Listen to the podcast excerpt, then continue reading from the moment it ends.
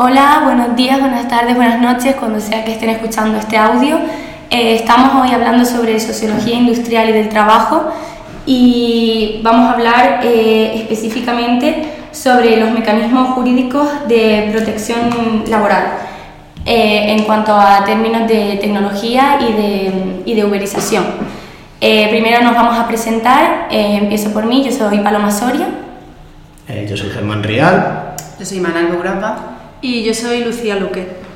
También está otra compañera que se llama María, que eh, no ha podido estar hoy presente aquí, pero también subiremos sus audios em, en, durante la mitad del podcast o cuando, cuando pueda ser posible, pero también participará en, en este, en este trabajo.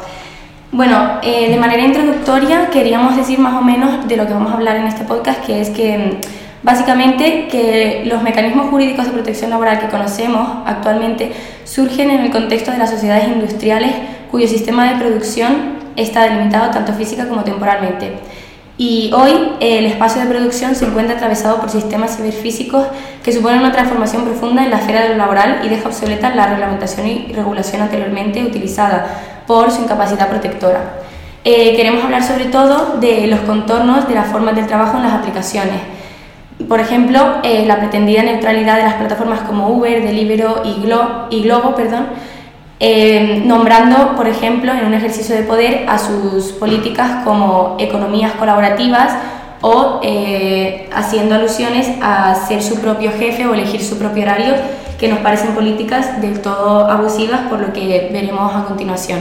Empezaremos haciendo un resumen de todos los capítulos de un libro que se llama em, Cuando tu jefe es una app, em, que resume muy bien todo lo que vamos a hablar y comenzará Lucía hablando sobre el primer capítulo.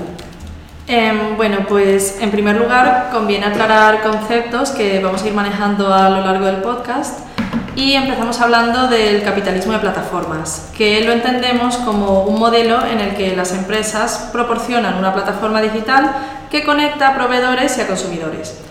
Esto permite a la empresa reducir costes, pero ha llevado a una precarización del trabajo donde se ofrecen condiciones de trabajo y empleo difíciles a personas en busca de alternativas profesionales. Pero entonces, mm, ¿qué es, por ejemplo, la economía colaborativa o la economía compartida? En inglés estos términos mm, los encontramos en diferentes escritos como sharing economy, y básicamente se basa en la idea de compartir recursos, ya sean bienes o el propio tiempo, entre iguales para poder consumirlos mejor. O sea, es un carácter de igual a igual poniendo en contacto usuarios. No obstante, a raíz de esta idea, que a priori puede resultar positiva, ha dado cabida para que la evolución de los sitios web o apps evolucionen hacia formas lucrativas y que aparezca la precariedad en las formas de trabajo que vinculamos a estos modelos. En otras palabras, mm, la economía colaborativa a menudo adopta prácticas del capitalismo de plataformas. Y otro motivo de esta falsa economía compartida, por así decirlo, es que sus transacciones están sometidas a las mismas exigencias de rentabilidad para la plataforma que pueden ser las de cualquier otra empresa capitalista.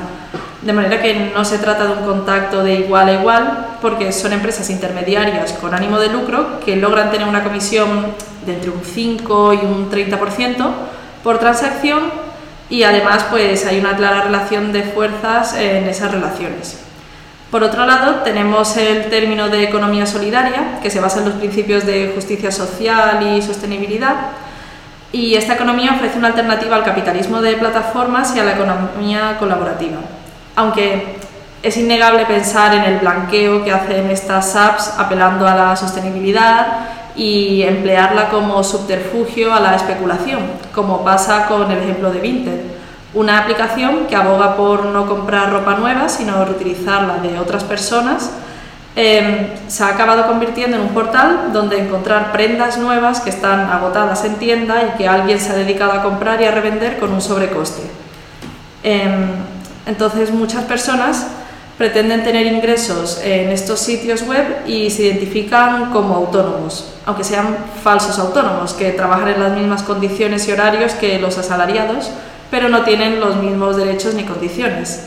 Entonces, cabe destacar un dato, y es que según la Unión de Asociaciones de Trabajadores Autónomos y Emprendedores, La aparición de esta figura de falso autónomo se debe a la precariedad y en 2018 había 225.000 falsos autónomos en España. En resumen, el capitalismo de plataformas ha transformado la forma en la que las empresas generan valor y cómo las economías colaborativas y solidarias pretenden ofrecer alternativas a este modelo, pero en realidad mm, se quedan bastante lejos de su intento inicial. Bueno, yo de esto querría apuntar primero algo que me llama mucho la atención y es como el lenguaje muchas veces tiene, tiene segundas intenciones. Y es que al llamarlo economía colaborativa, creo que se está endulzando algo que, que realmente está causando mucha precarización y, y, no creo que siga unas formas, unas formas de colaboración, sino de, de beneficio de toda la vida. ¿Vosotros qué pensáis? No, no, yo estoy súper de acuerdo porque al final, eh, o sea, el lenguaje también determina realidades y nombrar, lo que dije antes, es un ejercicio de poder y cómo nombras a las cosas determina la realidad que está presente en el imaginario colectivo de todo el mundo. Y si al final, eh, o sea, si al final estamos nombrando todo este tipo de falsos autónomos, estos trabajos uberizados y, y, y demás de esta manera que suenan muy bien, estamos ignorando la explotación que está viviendo estas personas. Total, es una forma de tapar esa explotación, haciéndola sonar bonita. Vale, pues ahora mm, os explico un poco el, capítulo desde del libro de, Tu jefe es una app. Pues en el segundo capítulo eh, lo que hace es tratar los términos del crowdsourcing y el crowdworking eh, y los intenta explicar un poco. Y dice que hacen referencia a una actividad que que se pinta como voluntaria, pero que también es una actividad eh, mercantil.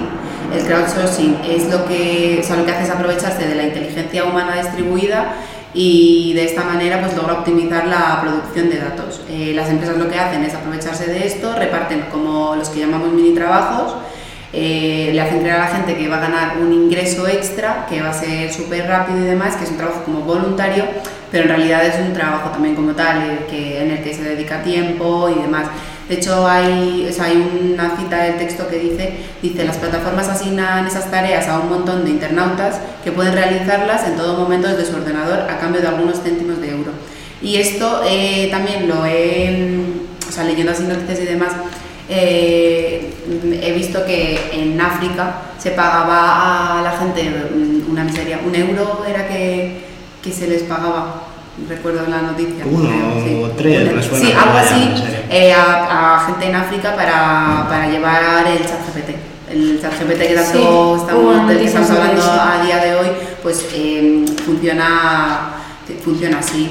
Eh, también es que las, las personas que realizan estos trabajos, en el texto les, deno- les- se les denomina destajistas del clic, que son personas que emplean mucho tiempo en hacer unos trabajos, pero, pero se considera estos trabajos que son sin prestigio. Entonces, como que, bueno, un trabajo que tienes ahí ya está. Eh, también el crowdsourcing eh, fue concebido por primera vez por Amazon eh, que, y esta es una de las grandes empresas que, que lleva a cabo este tipo de, o sea, que saca ofertas de, a- de estas a varios miles de trabajadores y, mm, y claro, luego ya después de Amazon ya empezaron detrás de ellos un montón de empresas a hacer estas contrataciones en las que no, no, se, no se sabe nada, ni las condiciones que tienen, ni, ni- qué tipo de contrataciones se le hace a, los trabajadores, ni, ni nada.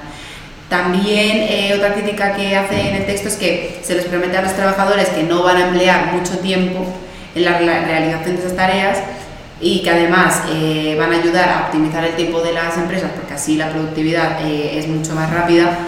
Mm, pero lo que se da es el, eh, se da el caso de que las personas emplean más tiempo del que, del que realmente creen que van a necesitar eh, y lo que habíamos dicho, o sea, habíamos, estábamos relacionando antes eh, esto con el tema del texto que vimos de Karl Marx, de, mm, el, que vimos, el que vimos al principio del curso, que era tiempo y trabajo, y también un poco con que es una nueva forma de, de organización empresarial.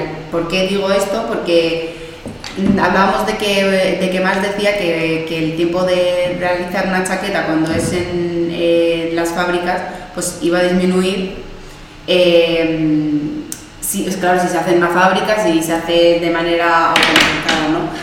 Y lo que creo que se hace, creo que se relaciona, yo al menos lo he, lo he pensado así, que se relaciona mucho con esto porque lo que por ejemplo dice en el texto es que eh, una entrevista se puede no sé si retranscribirse en a lo mejor eh, yo qué sé, en tres días, pero si lo dividen entre tres personas, lo que hacen es pagarle menos a esas tres personas y además eh, también optimizan el tiempo.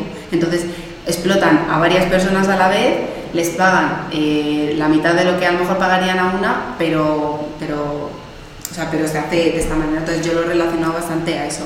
También el crowdsourcing lo que nos vende es la promesa de convertir nuestros tiempos muertos en tiempos productivos. Aquí también, o sea, me gustaría mencionar luego que pensáis también un poco sobre el tema de, de nuestra sociedad actual, de sentirnos productivos en todo momento, ¿no? De esa cosa de no podemos estarnos quietos, ahí habla también de que puedes hacer cosas de camino a, a yo qué sé, en el autobús, en, mientras das un paseo, mientras estás en el... Sí, total. Y es que sí. eso también tiene que ver un montón eh, con, el, o sea, con el teletrabajo también, que al final también es otra forma de eso, de mantenerte también hiperproductivo y, y te lo venden como, sí, puedes irte de, de viaje aunque estés en tus días laborales pero es que no, no estás disfrutando, al final es darte prisa en disfrutar, darte prisa en trabajar, darte prisa en descansar, es todo como una rueda que al final eh, se extiende y, y, genera pues la, la esclavitud moderna, o sea, no es, o sea, no es una forma de esclavitud como en tiempos pasados, pero es esclavitud moderna porque... Sí. Sigue siendo una forma de explotación. Además, creo que es un poco también auto, auto esclavizarse, o sea, a ti mismo, o sea, es autoexplotación. Al final es como que esa necesidad de, de seguir haciendo cosas todo el rato. Entonces, eh, o sea, dejando de lado un poco eso, también eh, en el texto, bueno, esta es una información del 2018, pero que la Oficina de, Internacional del Trabajo publicó los resultados de una extensa encuesta en la que 3.500 trabajadores de cinco plataformas de, mi, de, microtrabajo repartidos en 75 países, eran las que había, y que eh, se les pagaba a la, a la, gente entre 3 y 4 dólares la hora.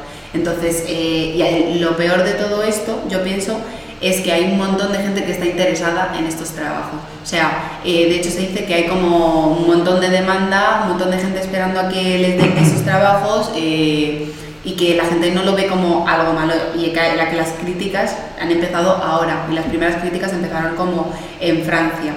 También eh, lo, o sea, las primeras críticas que han empezado es eso, la explotación del tiempo, que ya la gente no tiene control sobre su tiempo, o sea, están todo el rato haciendo cosas. Eh, el trabajo que se pensaban que iban a hacer en, en, nada, en media hora, a lo mejor lo hacen en tres y, y claro. Luego también otra crítica es que se dan tarifas muy bajas por hora, es que los clientes también los clientes eh, son los trabajadores, ¿vale? O sea, los clientes se piensan que les va a llevar poco tiempo, entonces piden como poca remuneración, porque van a decir, bueno, esto no me va a llevar nada, si me pagas 3 dólares, pues bueno.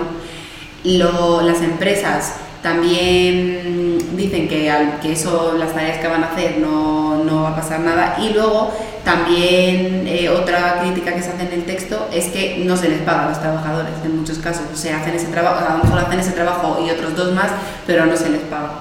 Entonces, claro, mmm, también lo relaciona un poco con la subcontratación clásica o o hace como referencia también a, a, lo que era lo que es la contratación en negro de forma ilegal porque no hay ningún control sobre, sobre y, esto y es que hay mucha más dificultad también al ser trabajos online. O claro, sea ser claro, claro. Eh, una plataforma en la que pues como se llama el texto en la que tu jefe es una app a quién te vas a ir a quejar con quién te vas a organizar sí, quiénes sí, son sí. tus compañeros de trabajo no les conoces capaz de estar en otras partes del mundo es una situación nueva y muy complicada. Sí, se supone que el crowdsourcing es como esa persona que lleva, eso es lo que entendí yo, que lleva a esos trabajadores. Entonces es como todo súper súper raro. Imaginario. Sí, sí, claro. Sí. Y también que es que las, las, plataformas no cumplen con el salario mínimo, ninguna de ellas. Entonces, mm. eh, sí, que a lo mejor lo de la, la, poca transparencia de saber quién hay encima es que puede ser muy heavy porque de de estas plataformas de microtasking, a lo mejor tú cuando tienes una duda,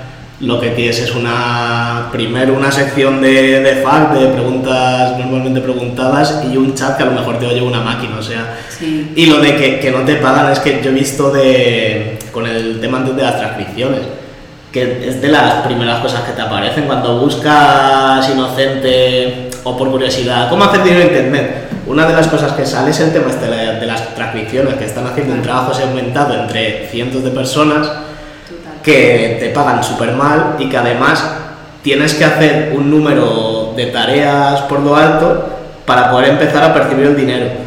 Y a lo mejor te dicen que llegando ese número de tareas, ese dinero base para poderlo retirar, que a lo mejor son 200 pavos, pues a céntimos la, la tarea, imagínate. Y eso, te, llegar a eso y luego que te tardan en, en ingresarlo porque te a saber cuándo hacer las transferencias. O sea, es muy heavy. Y no me ha quedado claro, en plan, lo que has visto tú, ¿qué, qué tipo de tareas en general son? Lo que hacen es, a lo mejor, eh, ponía como ponerle un pie de foto a una foto, encuadrar una foto, eh, eso, eh, retranscribir una, una, entrevista o lo que sea. son cosas mm, pues, con un clic.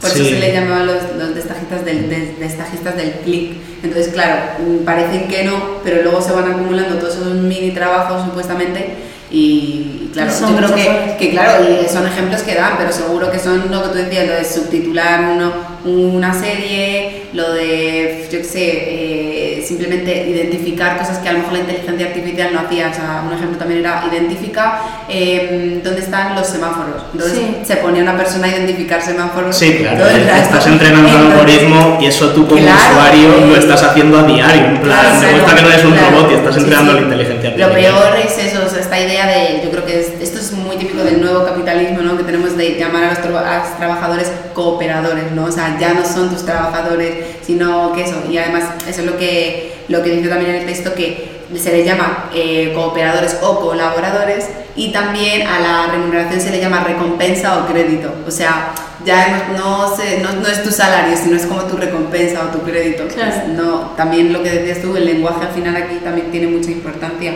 Y así como por último, voy a decir esta cita y es que eh, dice, no obstante, esta plataforma alberga el germen del posible retorno a la organización productiva de la subcontratación del siglo XIX, lo que decía antes, porque no hay ningún control sobre esto, o sea, se puede contratar gente, no se cumplen las condiciones, no se cumple el salario mínimo, entonces... bueno, y quería, quería yo señalar una cosa que he apuntado sobre lo de ChatGPT y los trabajadores que tienen subcontrata, que muchas veces plan, cuando miras lo que está haciendo esta gente, lo que están haciendo son trabajos ya de superar totalmente la moral en la búsqueda de, del valor que se hace en la, industria capitalista. Pues, directamente están, están filtrando qué, qué coge la, inteligencia artificial y, y, pasan por experiencias traumáticas de, de ver cosas de gore, de los crímenes más aberrantes. Y, no solo pasa en esto de subcontratas, en plan, en el sector de los videojuegos, por ejemplo, pues como Mortal Kombat, que su morbo de venta de lentes de los 90 es mira qué fuerte me he cargado esta persona en una lucha, pues con el fotorrealismo de ahora 3D tienes a trabajadores que sí que están en una empresa top, que cobran una pasta, que son reconocidas a nivel internacional, pero tienes a sus curritos investigando en archivos forenses y movidas de estas imágenes súper desagradables y hay que denunciar también eso, cómo se salta todo, típico, todo tipo de moral, lo que es la, la búsqueda del valor sobre la mercancía. Sí, sí, completamente. Es que se, se desmoraliza, o sea, con el trabajo muchas veces la, la moral no está ni siquiera presente.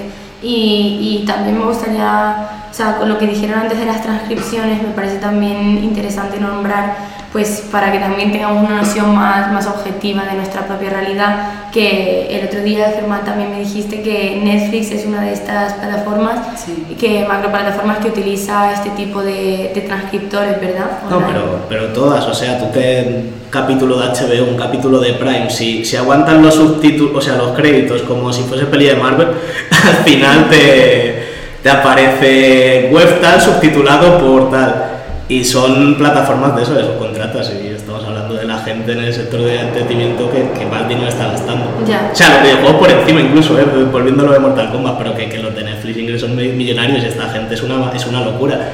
E incluso cuando yo viví, cuando se está implantando la ley Cindy y todo eso, de, de hacer tareas de subtitulaje y tal, en parte por afición a X series, en parte por aprender inglés y tal, de chaval y, y, eso era una lógica antes que de verdad era economía colaborativa de tú por tu voluntad aplicabas tu conocimiento, tus ganas y te ponías a subtitular una serie porque querías que estuviese ahí en las plataformas de piratas, pero bueno, que de compartir. Y con la ley Cindy y tal, las webs estas de subtitulados colaborativos, que eran foros super horizontales, que las decisiones se tomaban conjuntas, las revisiones era todo entre nosotros y tal, con la ley Cindy de repente esto se considera piratería. Algo que no está ofreciendo ni, ni el propio material audiovisual, es un subtitulado que, que yo que sé, que tú a lo mejor te has comprado un DVD en India de tu peli favorita y, y no lo vas a entender y te bajas el subtitulado de ahí habiendo pagado. Pues lo considera un piratería y, y el rollo este de los subtitulados entró en, el, en la lógica esta también de, de, lo mercantil y de las subcontratas y Sí. pagas malas. Un, un poco para el tema así más legislativo, no, no, o sea, yo no sé cuál es la ley Cindy. La ley de eso es de la época de Zapatero, es la, no sé desde qué año lleva, te diría es del 2012, apro- no, un poco antes, 2010 así. Y, y nada, era la ley que regulaba la, la piratería y creo que es la que sigue vigente a hoy. Vale. Pondría la mano del fuego. Vale, vale. Sí, también es interesante saber ese tipo de cosas. Últimamente también se ha metido la Unión Europea en estas cosas de internet y tal, pero a nivel estatal de España creo que es por la que nos regimos. Claro, es que temas de internet, legislaciones de, de temas de internet, hace muy poco tiempo empezaron y de hecho, pues de- pre- precisamente este trabajo quiere centrarse en las legislaciones que hay en cuanto al trabajo, pero vamos, de, pues de eso, de piratería y de legislar realmente lo que se puede subir, lo que no, lo que es apto, lo que no es apto, etc. Todavía todo eso es el libre albedrío, que también hay un debate moral entre si se debería regular o no, pero Claro. Bueno, también en realidad eh, nosotros, o sea, yo por ejemplo, vosotros no sé, tendréis redes sociales y todo eso. No somos trabajadores como tal de estas empresas, pero realmente a todos les vendemos, nuestro- o sea, les vendemos, les regalamos nuestros datos y todo Sí. eso. O sea, al final ellos también están trabajando con eso. O sea, es una forma también de colaborar, como, Sí. como No, no, lo total. llamaría. Utilizando Entonces, ya simplemente sí. les, está, les estás monetizando a ellos Claro. utilizarlo, aunque a ti no te cueste dinero Claro. la plataforma. Por otro lado, si estamos hablando de profesionalizar y mercantilizar los hobbies en Internet, actualmente es importante hablar de la inteligencia artificial, dado que abarca un sector muy grande, y es la clara competencia de estos aficionados y de la gente que quiere profesionalizar sus hobbies, dado que al usar la inteligencia artificial, los periodos de producción son mucho menor, son mucho menores y obtienen una remuneración mucho más rápida y de mayor cuantía. Actualmente existen muchos tipos de inteligencia artificial que se utilizan para, para redacción de textos, para el uso del marketing, para dibujar mm, las historias de, mm, de libros infantiles. Estas herramientas pueden ser como ChatGPT o Jasper. Entonces, podemos decir que la inteligencia artificial se ha convertido en un trampolín para lanzar estas aficiones e incluso sustituir el proceso de creación como puede ser de libros animados o artículos o incluso blogs.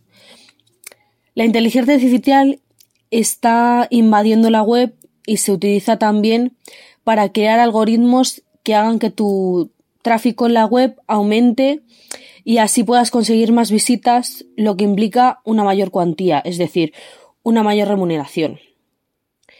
No se utiliza solo para aumentar el tráfico en la red, sino que también se utiliza para crear estrategias de marketing que hagan que tu web o, blog o aquello que quieras promocionar tenga un mayor impacto en las redes sociales.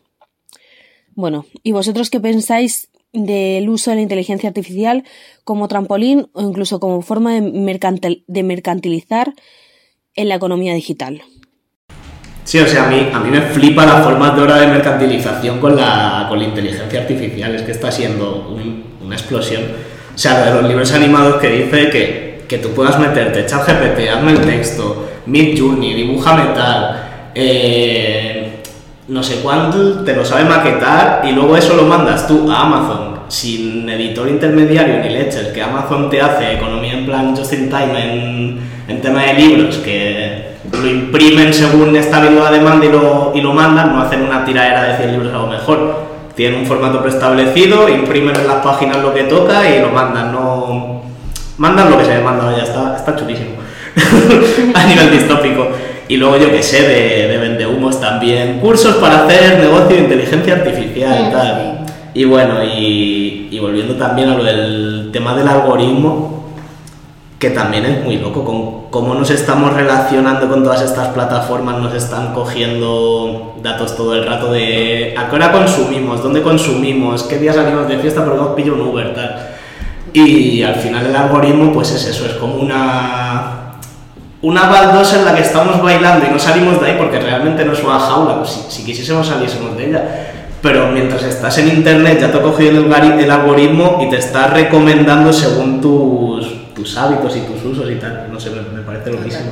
Es un poco como lo que decía Eric Colin Wright de cómo ser anticapitalista en el siglo XXI, ¿no? Que te ponían las variedades del anticapitalismo y realmente lo que estás diciendo es bastante cierto, que estás en una baldosa que no puedes escapar realmente. No, y es como, eh, o sea, eso me acaba de recordar a lo que dicen algunas personas de no compréis en, en ningún sitio ropa, no sé qué, y, y salta la gente pues diciendo, vale, pues téjete tu propia ropa, ¿sabes? Porque al final es que es todo un círculo, tú no puedes pretender que una que una, o sea, que una tienda que no sea literalmente de una sola persona, que ella posea todos los medios de producción, que posea la tienda, que, mm, que sea ella el medio de trabajo y etc, etc, etc, aparte tener dinero para poder pagar a esa persona, que seguramente será más dinero del que te cuesta, por ejemplo, en una plataforma como Shane, que sabemos perfectamente que explota, pero es que vamos a lo mismo, téjete tu propia ropa, ¿sabes? O sea, y es que es todo, todo va con, con eso al final. Además, que es imposible, o sea, imposible salir de eso. O sea, por mucho que yo creo que a no ser que vivas en una tribu inexistente que todavía no hayan descubierto lo que sea eh, y que no tengas acceso ni a ni a ni- no sé, ni a redes, ni a ninguna no sé, cualquier cosa de esas, creo que es imposible. O sea, además, por ejemplo, lo, lo hablamos también en otra asignatura de conflictos, eh, que decía que estábamos en o sea, constantemente dentro de ese algoritmo, o sea, estamos constantemente dentro de esa vigilancia y que si no es por redes y demás, hablamos de que incluso en sitios, o sea, a lo mejor, no sé si se relaciona mucho con esto, pero incluso a lo mejor si vives en un pueblo, pues dice, a lo mejor no tienes un móvil que te vigila, pero sí tienes un vecino que ya lo hace por ti. O sea, al Sí. final hasta nuestra mentalidad como sociedad mm, estamos como tan inmersos en eso que hasta nosotros somos, somos igual. Sí, al contrario, estamos acostumbrados y ahora no nosotros sometemos. Y volviendo al tejete tu ropa, o sea, es que al final lo de la tribu aislada, o sea, lo de la tribu, más que por tribu, tendría que ser una isla totalmente fuera del juego de la globalización, porque una vez estás jugando al juego de la globalización, ya entras en cadenas de valor y tejete tu ropa, sí, pero es que a, a lo mejor la lana que estás comprando ya está en términos de explotación de unos Claro. trabajadores, de unas de unas- unos medios de producción que no son ecologistas o cualquier cosa, Claro. te tienes que salir de toda esa cadena de valor, porque va a haber siempre alguien detrás. En el tejido de tu ropa vas a estar comprando alano, el tejido lo que sea de en términos de explotación. Exacto. Yo creo que Pues lo, o sea, a, a, a cuestión personal, lo que es mi opinión personal, porque yo me rayo mucho con, con, con cómo dejar de pertenecer del todo al capitalismo, porque evidentemente es un sistema que yo lo, o sea, lo encuentro injusto, lo veo injusto y, y joder, creo que se ha cargado gran parte de, de la felicidad colectiva también. Em, pero, pero sí es verdad que como no podemos salir, yo creo que la, o sea, a, a nivel personal no podemos salir, pero yo creo que lo mejor que se puede hacer como base contra, contra, este, contra el sistema es pensarlo. Es pensar sobre el sistema, analizarlo y, y, y saberlo. Ya por lo menos con que se sepa y con que tengas la suficiente, mm, los suficientes medios como para poder racionalizarlo y decir, vale, esto sé que es así, esto sé que es así, y no vivir en la ignorancia dentro de la que es la rueda, pues por lo menos lo sabes. Es que eh, creo que es Sí. la única base y creo que es la, realmente la Tener más fuerte. conciencia al menos, sí, total. Mm. Sí, bueno, y tampoco denigrar todo, porque al final la historia es contingente. Yo que sé, de esto de la economía colaborativa. Ahora está mal, pero quién sabe si mañana da un giro de 180 y, y tiene cosas buenas. Bueno, está mal lo que es hegemónico, cuando se, lo que se nos viene a la cabeza Uber, Globo, problemas, Sí, sí, sí, precariedad. Pero que eso no sé. No, sí, sí, te entiendo, te entiendo, porque es que al final todo también se... O sea, creo que te estás refiriendo a que todo se transforma a, con la medida del Sí, tiempo. que tampoco sabemos cómo. Que Sí. eso, que es, todo es contingente realmente. Y a lo mejor sacamos de, de esto cosas buenas, tiramos otras atrás. No, no, totalmente. Em, por ejemplo, yo, bueno, voy a continuar ahora que se acaba un poco el debate de, con el capítulo 4 del libro. Y mm, bueno, básicamente mi, o sea, mi capítulo habla sobre, mm, sobre las plataformas, sobre, bueno, se llama que se llama ¿Qué resistencias colectivas eh, plantan cara al capitalismo de plataformas? Vale, y habla sobre los problemas para la, para la organización colectiva de estas personas que trabajan en plataformas. Y mm, lo que, o sea, el problema principal de, de, estas cosas es que las plataformas, como pues las que hablábamos antes, ya sea Uber, Globo, las más famosas, mm, TaskRabbit, eh, MyPoppins, lo que sea, eh, estas plataformas no actúan solamente, como nos quieren hacer creer, como intermediarias neutrales entre los clientes y los proveedores de los servicios, o sea, los trabajadores, sino que deberemos, deberíamos considerarlas eh, empleadoras. Entonces, es una, debería haber un cambio de, de, paradigma, pues eso, entre meras intermediarias a empleadoras, porque mm, es, una idea que se debería tener porque así se haría ver a las entidades jurídicas que realmente no, no, es que no tengan ninguna potestad sobre el trabajo del, empleado, sino que se llevan un porcentaje por, por ese trabajo del que solamente son, del que intentan ser solamente intermediarias, pero bueno, las, o sea, las propuestas de, de este cambio de paradigma tienen que ver sobre todo con la remuneración, porque, por ejemplo, o sea, empezó todo esto porque, por lo menos en en España y en Francia, que es de lo que habla básicamente el texto, sobre todo de Francia, porque los, las autoras creo principales son francesas. Sí. sí. Y bueno, hablan de esto porque básicamente hubo una gran manifestación porque Uber, eh, la comisión por trayecto pasó, del ser, pasó a ser del 20% al 25%. Y, lo, y eso no se le consultó ni siquiera a los trabajadores, o sea, eso fue una medida que Uber eh, puso de la noche a la mañana y que los trabajadores se encontraran con ella a empezar su jornada laboral. Entonces, claro, que la, o sea, volvemos a lo mismo, que tu jefe sea una app y que tú te encuentres con una jornada laboral por delante, pero que dejarás de cobrar X dinero porque a la plataforma le ha dado la gana de subirte un 5% la remuneración que le debes, pues al día siguiente podría subirte el 10% si quiere y al día siguiente bajarte el 7% y al día, o sea, no es una cuestión, o sea, deja de lado totalmente la estabilidad laboral que, que es al final que, que, tendría que tener estas personas como derecho.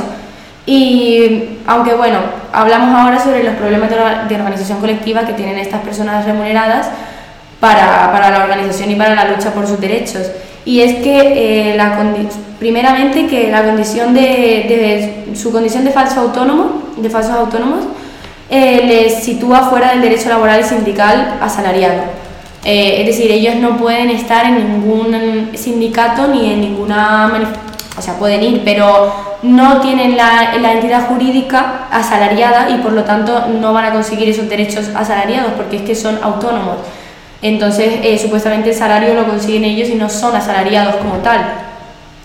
Bueno, eh, seguidamente también que la, existe una fortísima competición entre ellos, eh, por, porque en mi capítulo habla, por ejemplo, de que em, concretamente en Globo y en Uber, la, bueno, la meritocracia tiene que ver muchísimo en, estos temas, porque según eh, la valoración que te den los clientes dentro de la plataforma por tu trabajo, cosa que te hace estar constantemente alerta, constantemente buena cara, constantemente etc, etc, etc, porque tu, tu nivel de trabajo, o sea, tu cantidad de trabajo, es decir, que tu compañero o tú vayáis a coger un viaje, si eres por ejemplo conductor, depende de los puntos que tengáis en cuanto a valoración eh, de, las personas. Entonces, las personas que mejor valoración tienen, por lo tanto, las que más trabajan son las que más trabajo reciben, por lo tanto, y las que, las que no, pues menos. Y eso genera una competitividad muy fuerte que en otros trabajos, por ejemplo, no, pero que en este, mm, en esto, en este tipo de trabajos eh, determina muchísimo que estas personas no quieran perder ni un solo minuto de su tiempo en, por ejemplo, huelgas y en manifestarse.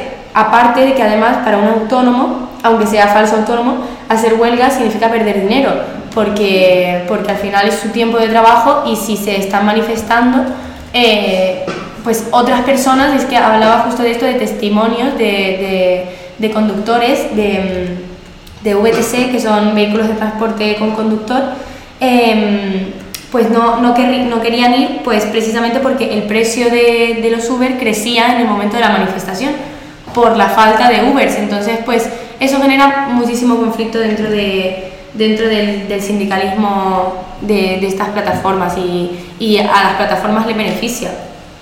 Les beneficia que haya este tipo de cosas. ¿Ustedes qué piensan? ¿Sí, no?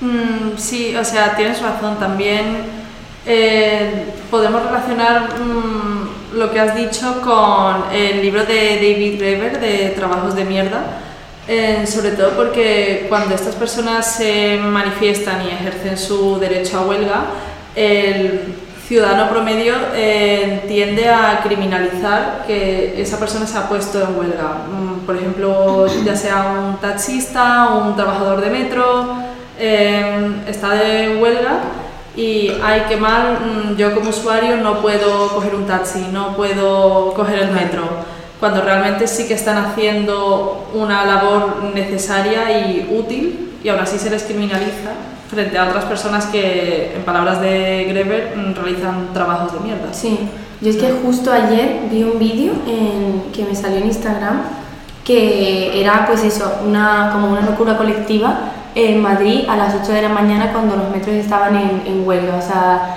la gente súper loca, descontrolada, en plan, gritando, tenemos que ir al trabajo, tenemos que ir al trabajo, que yo lo entiendo, que al final a ti te puedan penalizar eh, por no llegar a tu trabajo, pero es que tienes que entender que, es, o sea, que no son tus enemigos quienes se están manifestando, al revés, están todos en el mismo barco, porque es que son todos obreros igual y, y, y debe haber más, yo creo que debe haber mucha más empatía con las personas que que organizan las huelgas y que se manifiestan porque lo están haciendo por algo, porque les falta algo y, por necesidad, no, no por capricho. Claro.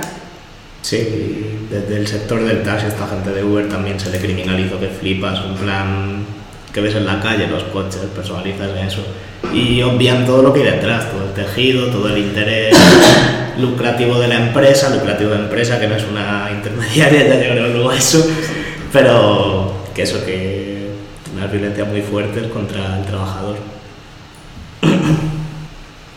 Sí, bueno, y eso, ya, ya con mi tema, que, que un poco pues la, el marco jurídico en el que ha pasado todo esto, en plan, cómo, cómo puede ser que, Uber haya competido en desigualdad con taxi y todos los problemas que haya causado, pues todo esto nace de, de un marco jurídico concreto. Y bueno, para, para empezar, la, ha habido todo el tiempo, a raíz de estas competencias más desiguales, una batalla todo el rato en lo, en lo jurídico, vía contenciosa, por un lado entre las, entre las plataformas defendiéndose a sí mismas como intermediarias neutrales, concepto clave aquí lo de intermediario neutral, en el entorno digital, que ellos solo se ponen ahí en medio juntando a lo que es el proveedor de un servicio y a un cliente, ellos no pintan nada, solo están para facilitar. Y, bueno, luego pues ya a debatir si, si, realmente estas plataformas digitales son, son intermediarios neutrales. Y bueno, pues aquí lo que se ha hecho todo el rato ha sido un truco legal, eso, diferenciando totalmente entre el proveedor de servicios y el consumidor como dos procesos de negociación separados y en los, en los juicios que ha habido no, no, han, no han mirado el conjunto de la operación económica en el inicio de, lo que empezó a ser el auge de esta gente. Vale. es que... Y bueno, eso en lo, jurídico se, se, ha considerado neutral hasta cierto momento a, a Uber y tal, pero realmente es un, en lo práctico está siendo neutral y la, la, realidad es que no, porque se ven cosas como que les, les pusieron una sentencia que les limitaba los servicios, el tiempo entre servicios en 15 minutos, y ellos fueron a hacer un recurso ante esto. ¿Por qué hacen un recurso? Pues porque quieres que haya más trayectos, que no haya un parón de 15 minutos y que la cadena de producción de, no pare. Y también, yo que sé, han buscado paridad con las condiciones de taxis y tal, van buscando todo el rato, pues, tener las mismas condiciones Y ya, pues, años después de las primeras, de las primeras sentencias, que tampoco les castigaban mucho, a raíz de las protestas en España que hubo hace 5 o 4 años, ya se llevó esto al Tribunal Europeo. Y, y bueno, el Tribunal Europeo ya se le puso como un servicio en el ámbito de los transportes y se les ha roto el rollo un poco de, de eso, de, de intermediarios sin más a la empresa de Uber. Y bueno, luego otra segunda cuestión muy importante en, en el marco legal, que es el de quién trabaja aquí. ¿Es un autónomo o es un asalariado? Que siempre se habla de falso autónomo. De falso autónomo. Y aquí tienes dos, dos enfoques para verlo. Tú si lo ves desde un enfoque organizacional, están, está el trabajador en una empresa que no es suya, no tiene organización propia sobre la que decidir y tampoco tiene una capacidad para captar clientes. Entonces, pues organización que, que va a ser autónomo de, de sí mismo y de su tiempo autoexplotándose, o sea... Y bueno, y luego la complicación de todo esto es que tampoco hay un marco general de, de común a varios países de que es un autónomo y es un asalariado, entonces ha dependido un poco de, de eso, de qué legislación tiene cada país. Y países como Francia, que como hemos dicho de autora, pues consideran asalariados si hay una subordinación jurídica que a pesar de que les estén vigilando el tiempo, que estén mirando el GPS, que si no consigues estrellas te hacen saluban y no sales en el servicio, no te dan los pedidos y tal, pues como dicen que tienen su tiempo libre y lo gestionan como quieran, pues bueno, que son, que son, que son autónomos y ya está. Y luego otros países sí que es verdad que han, han utilizado el prisma organizacional. Y eso, sí, de, de ahí todo el conflicto. Es un poco el capítulo más aburrido, pero hay que aclarar estas cuestiones también. No, sí, totalmente. Sobre todo para mí, lo, o sea, lo más importante de tu capítulo es la cuestión de, o sea, la cuestión del ordenamiento jurídico que, que reciben estas personas trabajadoras, ¿sabes? Porque al final no es solamente el nombre, o sea, porque evidentemente es importante y ya hemos dicho que el lenguaje crea realidades, pero es una realidad también jurídica, ¿sabes? Donde el marco de, de la protección, de los derechos, eh, etc., que es lo que tú has dicho. Ah, empezando por los derechos, es que si les consideras autónomos no, no hay derecho. Claro, exactamente. Entonces ya es un control absoluto. O sea, claro que les viene bien a las empresas mm, que ellos sean autónomos, claro que sí. Pero, pero bueno, hemos hablado sobre las complicaciones que tienen estas personas para, para poder tener su propia voz a nivel sindical eh, y a nivel de colaboración de huelgas, etc. Y, y también de la, o sea, de, han hablado mis compañeras también de la, de los crow, Crowdsourcing crowdsourcing. Sí. Sí, Perdón. sí, sí, sí. Eh, y bueno, creo que todo eso tiene muchísimo que ver con, con la, o sea, con la uberización del trabajo, el trabajo online. Total, sí. O sea, Lo único que en esto sí que no, no se han metido mucho, o sea, todavía no, como que no se ha llegado a investigar del todo qué está pasando ahí, entonces están ahí todavía... Bueno, ahora en- está la, la ONG que también la hemos tratado, Sí. que bueno, es una ONG que se llama Fair Work, que básicamente pues ha creado un- una escala del 1 al 10 en la que se está valorando a estas plataformas digitales. Del 1 al 10 se dividen en 5 bloques, 2 por cada uno. Vamos a enumerar los bloques. 1. Remuneración justa. La plataforma debe gar- garantizar que sus trabajadores reciban una remuneración justa por su trabajo. Esto implica que se les pague al menos el salario mínimo legal y que se les compense por los costes asociados por el trabajo. Entonces, ¿qué es? Que se les dé el salario mínimo y que se les paguen los costes. Segundo, seguridad, se- seguridad laboral, que me embalo, perdón. Eh, uno sería que se les mitiguen los riesgos de- del trabajo, en plan lesiones, pues eso, seguridad laboral. Y la segunda, pues estén en la seguridad, en la seguridad social. Tercero, que tengan derechos laborales. Sería que tengan en su contrato una, que estén disponibles unos términos y condiciones que sean claros y transparentes y que estén acorde luego con lo que vayan a hacer y que en su contrato tampoco haya cláusulas, cláusulas en el contrato porque sean eso, abusivas. Eh, cuarto, transparencia. La plataforma debe ser transparente en su funcionamiento y en la relación con sus trabajadores, incluyendo la publicación de sus políticas y prácticas laborales, así como la información sobre cómo se toman las decisiones de la plataforma. Es eso, primero, que haya procedimientos para tomar decisiones y segundo, que el proceso administrativo sea equitativo.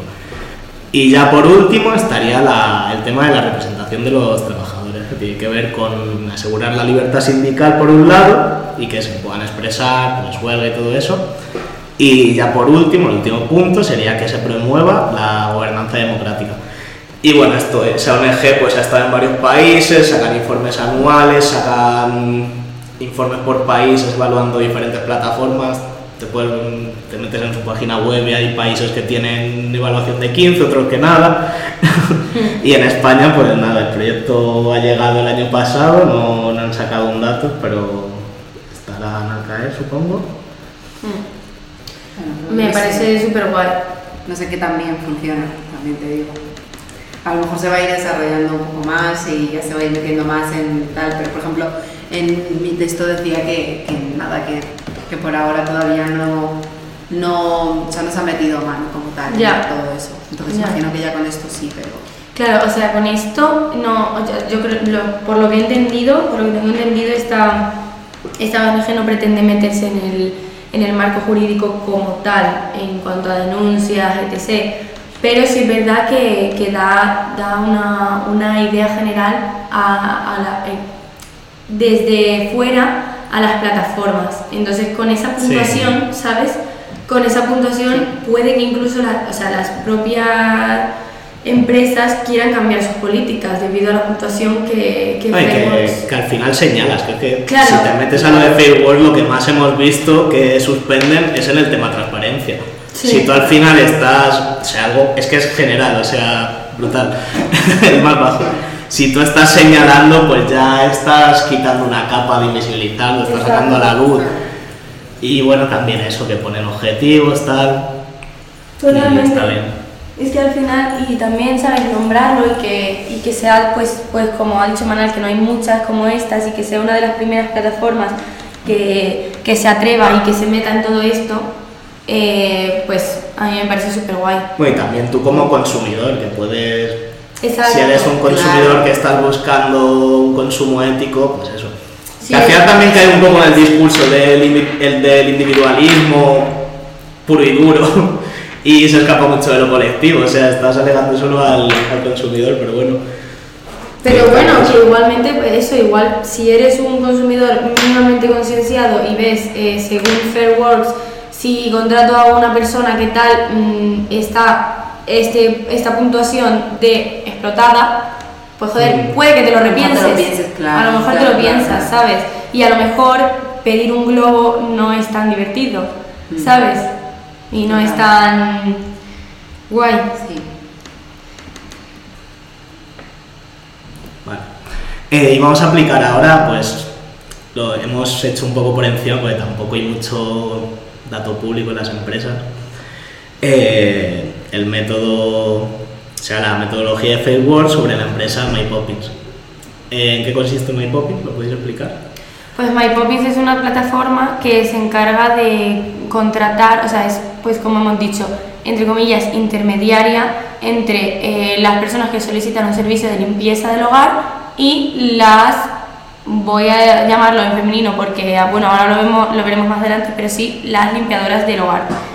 Entonces, pues es eso, como que vincula el- eh, la necesidad de estas personas que quieren que les limpien el hogar con las personas dispuestas a limpiar el hogar. Bueno, y aprovecho y meto lo del género, lo iba a meter después. Que, que hemos empezado a... Hemos creado una cuenta y vamos poniendo diferentes direcciones de cinco barrios de Madrid con cinco diferentes códigos postales y según los ponías pues te ofrece unos trabajadores de servicios según su cercanía y sus cosas. De cada una de las de, la- de los códigos postales aparecían 12, 12 trabajadores, ya lo vamos a decir trabajadoras, porque adivinar cuántos hombres aparecían de esas 60 personas. Ninguno. ¡Ninguno!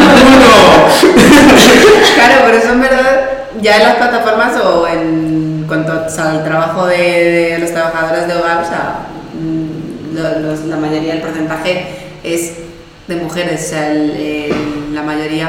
Sí, es que hasta en el imaginario colectivo, Eh, que, claro, que pecamos de decir todos la limpiadora, la de la Claro, limpieza. claro, claro, o sea que. Y bueno, eso, que, que es que también es curioso porque te metes en la página principal y es todo muy neutro. La, la primera imagen que ves es una fregona y unos guantes. Hablan totalmente en género neutro de los Poppins, viniendo de Mary Poppins y siendo el logo de su empresa ya el paraguas de un personaje que asocia femenino.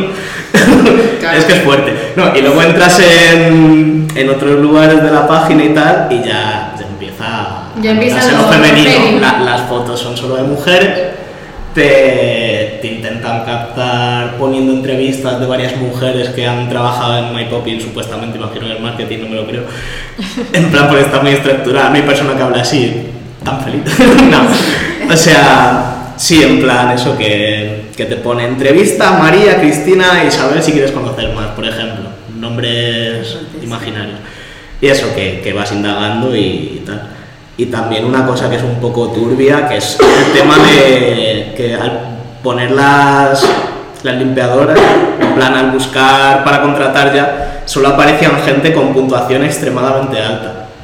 No he tenido opción en ningún momento, no hemos tenido opción a, a ver trabajadoras, trabajadores con menos puntuación, con lo que se sospecha que esa gente le hacen sabuguán y solo aparece la, la gente eso que le puntúan bien y, si, si la has liado en algún momento imagino que te tiran de la plataforma directamente. Seguro.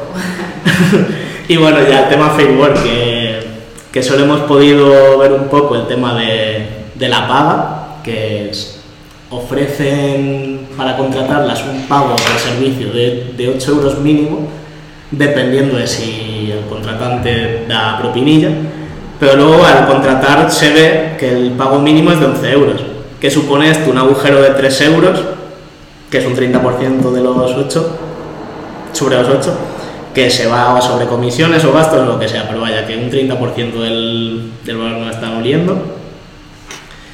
Y a duras llegaría a lo que sería una jornada laboral con salario mínimo, o sea, si hacen 40 horas, 300 euros semanales más o menos. Y bueno, ocupar gastos tampoco lo hemos podido ver. En seguridad social sí hemos visto que, que cotizan, o sea que ahí están cubiertos. Pues de lo que hemos podido ver, solo dos puntos sobre 10 que, que podríamos tener en la plataforma. Sí. Es que es me- meterse un poquito, un poquito en el análisis y es que... Y Si te metes, podríamos hablar de que creo que se sexualiza también a las mujeres en ese Sí. sentido. Si te metieses un poco más, verías que son todas extranjeras. Sí. No sabría decirte exactamente, pero mm, casi seguro, porque no lo hemos analizado, pero, pero suele ser. sí. No, no te aparece, aparecen Claro. anonimizadas, tú ves el nombre, sí que Claro. hay mucho de extranjería, que seguramente sea Claro. Gente en situación de inmigración precaria, y de sexualizar lo turbio es que te aparece una, en cada perfil aparece una silueta, es un rollo minimalista, pero realmente se ve que son avatares que están distinguidos, que ves la, la que tiene el pelo corto, la que tiene rizado y no sé, entra en juego, ¿qué, qué narices importa la, la imagen en esto, sabes? Y, y te la hagan entender. Y ahí en clave de género pues hay cosas que están súper turbias. Sí. Total. Y bueno, ya para finalizar eh, este audio, este podcast, eh, queremos poner un fragmento de la película Sorry We Missed You, em, que nos parece que básicamente verbaliza toda esta situación del cambio de, de visión del trabajo, que bueno, posteriormente después de este audio que vamos a grabar a continuación, debatiremos sobre lo que nos parece y ya diremos lo que, cómo lo analizamos respecto a lo que hemos dicho previamente. Buah, pues sí, pues es que total, Total. Parece- es que, qué fuerte, o sea, ¿cómo le vende la moto al final? me En plan. O sea, es que es todo lo que hemos hablado ahora mismo, o sea, tanto las plataformas digitales, tanto los trabajadores de Uber, tanto los. eh, ¿Cómo era? El- la, la empresa esta de las trabajadoras. A mi Poppins. Ah, eso me com- O sea, es que mm, podría ser, podría ser el ejemplo exacto de todo eso. Sí, de es todo lo que hay que desgranar un montón. Sí. O sea, primero el Sí. perfil sociológico del hombre de persona que entiende cualificación baja, que ha trabajado de todo y ahora ha visto esto. Sí. Luego más cosas, en plan, vamos a hacer de, de cosas que hemos visto. en Sí, yo quiero destacar lo de la furgoneta del final, que también me, o sea, me ha chocado mucho porque es que es lo mismo que las bicicletas en Uber o los co- o sea, las bicicletas en Globo o los coches en Uber. Suspendería en Faceworks.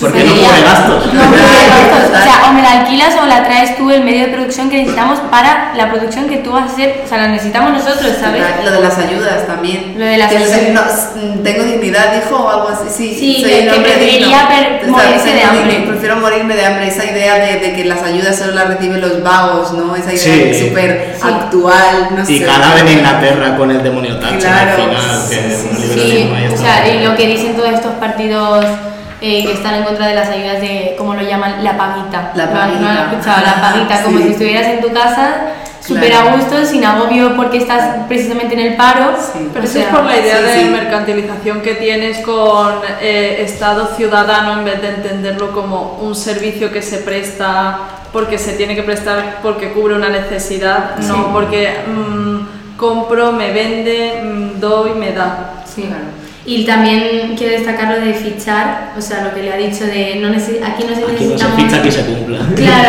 aquí se cumple, o sea, eso significa que literalmente estás trabajando 24/7, porque es que como si te tienen que llamar a las eh, 12 de la noche, tienes que cogerlo, o sea, es que al final el sistema de fichaje es, vamos, yo creo que es, que es lo mejor que le ha pasado a las empresas. No, tampoco, Y- tampoco es eso, es autonomía, de, realmente es por objetivos. O sea, hasta el- yo no lo he entendido así. yo, pues, la libertad está de Uber, que tú coges los trayectos que quieres, pero al final lo que te está dando es la, la paga de mierda.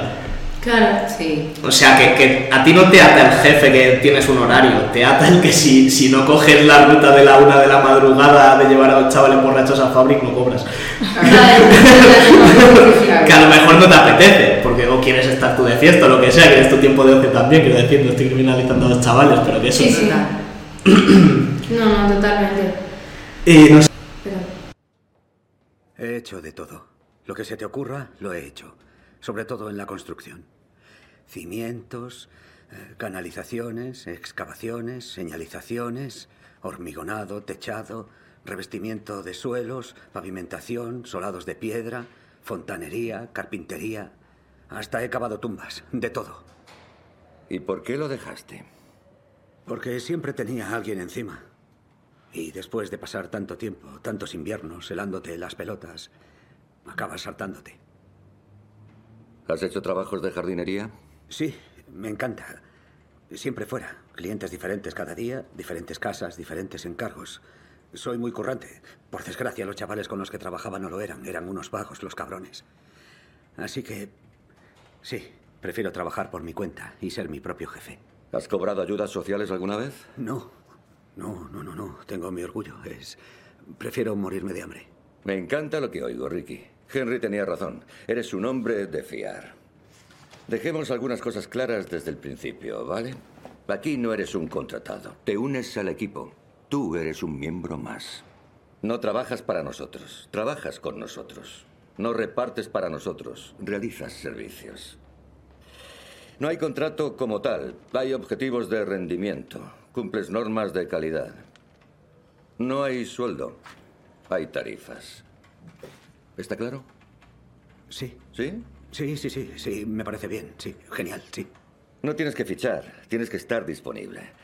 Si firmas con nosotros te conviertes en un transportista autónomo franquiciado. Serás dueño de tu destino. Es la diferencia entre perdedores y luchadores. ¿Te sientes capaz? Sí, llevo esperando una oportunidad como esta desde hace siglos. Solo una cosa más antes de formalizar la franquicia. ¿Trabajarás con tu propia furgoneta o nos la alquilarás? Ah, tengo que hablarlo con Henry, si no te importa.